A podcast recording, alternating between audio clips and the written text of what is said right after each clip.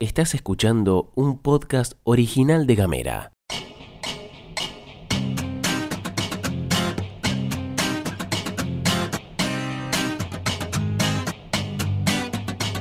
Bienvenidas y bienvenidos al quinto episodio de Ciencia Parlante, el podcast del Cadic en Gamera. Mi nombre es Mariela López Cordero y hoy vengo a presentarles a la paleontóloga Eugenia Raffi que nos va a hablar de un lugar que conoce muy bien, la Antártida. Una historia de ciencia y soberanía en la que las mujeres también supieron conquistar un lugar importante. Ciencia Parlante, el podcast del CADIC en Gamera. Llegar a la Antártida no era ni es tarea sencilla, y quedarse en el suelo antártico por un tiempo más prolongado que lo que dura una expedición, muchísimo menos.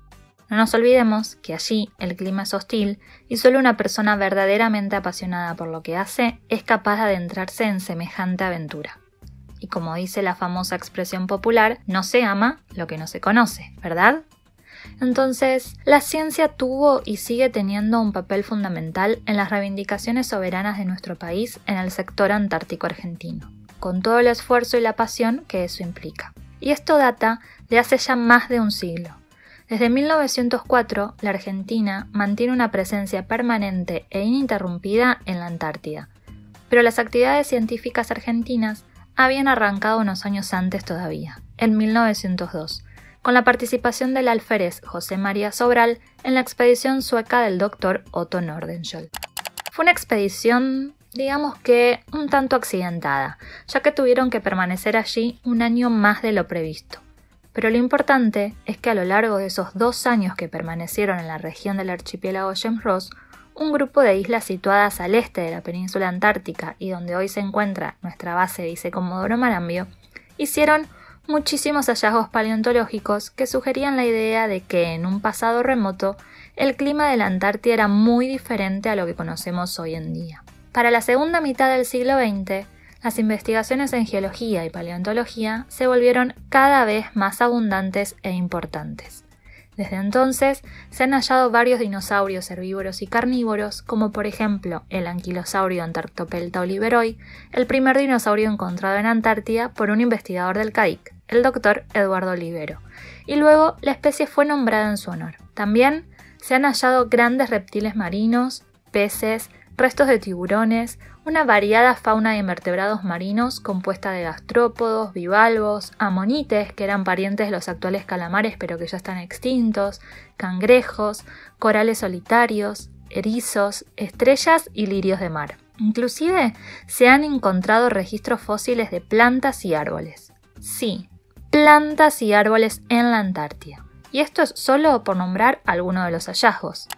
Toda esta nueva evidencia permitió entender que la península antártica hace millones de años no solo era una región con un clima como mínimo templado, con una flora y una fauna completamente diversa y muy distinta a la actualidad, sino que además sumaba indicios de que esta región estuvo conectada con el extremo sur de Sudamérica. Sin embargo, ¿no les parece raro que entre tanto científico y tanto tiempo de investigaciones en el famoso continente blanco no hayamos nombrado ni una sola investigadora, geóloga, bióloga o paleontóloga? Es que efectivamente la participación de la mujer fue muy lenta al principio. A fines de la década del 60, nueve años después de la firma del Tratado Antártico, que convierte a esta región en un sitio de paz y ciencia, cuatro biólogas del Museo Bernardino Rivadavia de Buenos Aires se subieron a un barco que las llevaría hasta la Antártida convirtiéndose así en las primeras científicas argentinas en realizar trabajo de campo en el continente blanco. Eso sirvió de puntapié para que en otras disciplinas, como las ciencias geológicas y paleontológicas, también se incrementara paulatinamente la presencia de mujeres. La paleontóloga Zulma Gasparini, por ejemplo, estudiaba los fósiles de vertebrados que los investigadores traían desde el continente antártico y aunque no participaba directamente de las campañas antárticas, marcó un hito en relación a la participación de mujeres en el estudio de paleontología de vertebrados en Antártida. De hecho, Zulma, fue quien estudió los restos del Antarctopelta oliveroi. Varios años después, algunas geólogas y paleontólogas, como por ejemplo la doctora Andrea Concheiro, la doctora Ana Burba y la doctora Trinidad Díaz, por quien le pusieron el nombre al dinosaurio Trinisaura santamartaensis, comenzaron tímidamente a realizar campañas de verano en el archipiélago James Ross. Como el resto de los investigadores que iban, ellas acampaban en terreno hostil y a decenas de kilómetros de la base más cercana durante varias semanas, con una radio como único elemento de comunicación entre el campamento y la base. Contra todos los prejuicios de género, estas mujeres hacían el mismo tipo de trabajo que cualquier investigador. Ellas también recorrían a pie los afloramientos de la zona en busca de distintas evidencias, es decir, rocas y fósiles como si fueran las fichas de rompecabezas que ayudaban a reconstruir a la Antártida de hace millones de años. Estas pioneras colaboraban activamente con sus compañeros en todas las tareas relativas a la coordinación de las actividades de campaña montaje del campamento, exploración, excavaciones y muchas tareas más. Hoy, la participación de las científicas argentinas en disciplinas geológicas y paleontológicas es mucho mayor, y quienes tenemos el placer y el orgullo de participar de esas expediciones lo hacemos honrando la labor de nuestras pioneras antárticas.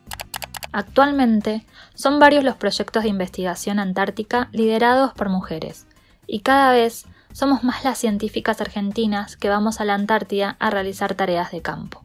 Desde los inicios de nuestra participación en las actividades científicas en el continente blanco, las mujeres hemos demostrado ser capaces de llevar adelante campamentos, proyectos de investigación, logrando derribar preconceptos que nos ubicaban como personas frágiles, no aptas física ni emocionalmente para realizar el tipo de tareas que este terreno hostil y fascinante requiere.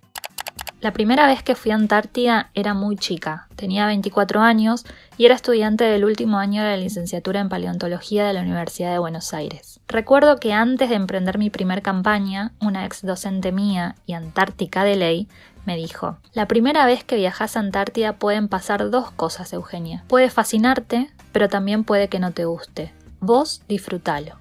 Y así fue.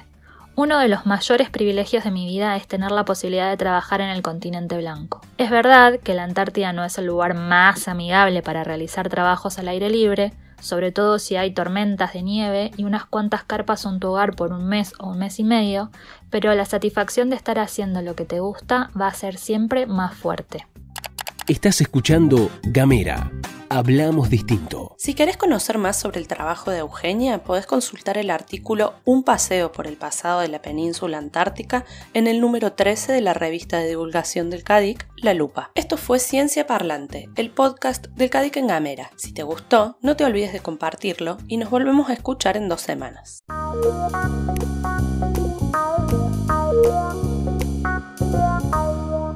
Estás escuchando un podcast original de Gamera.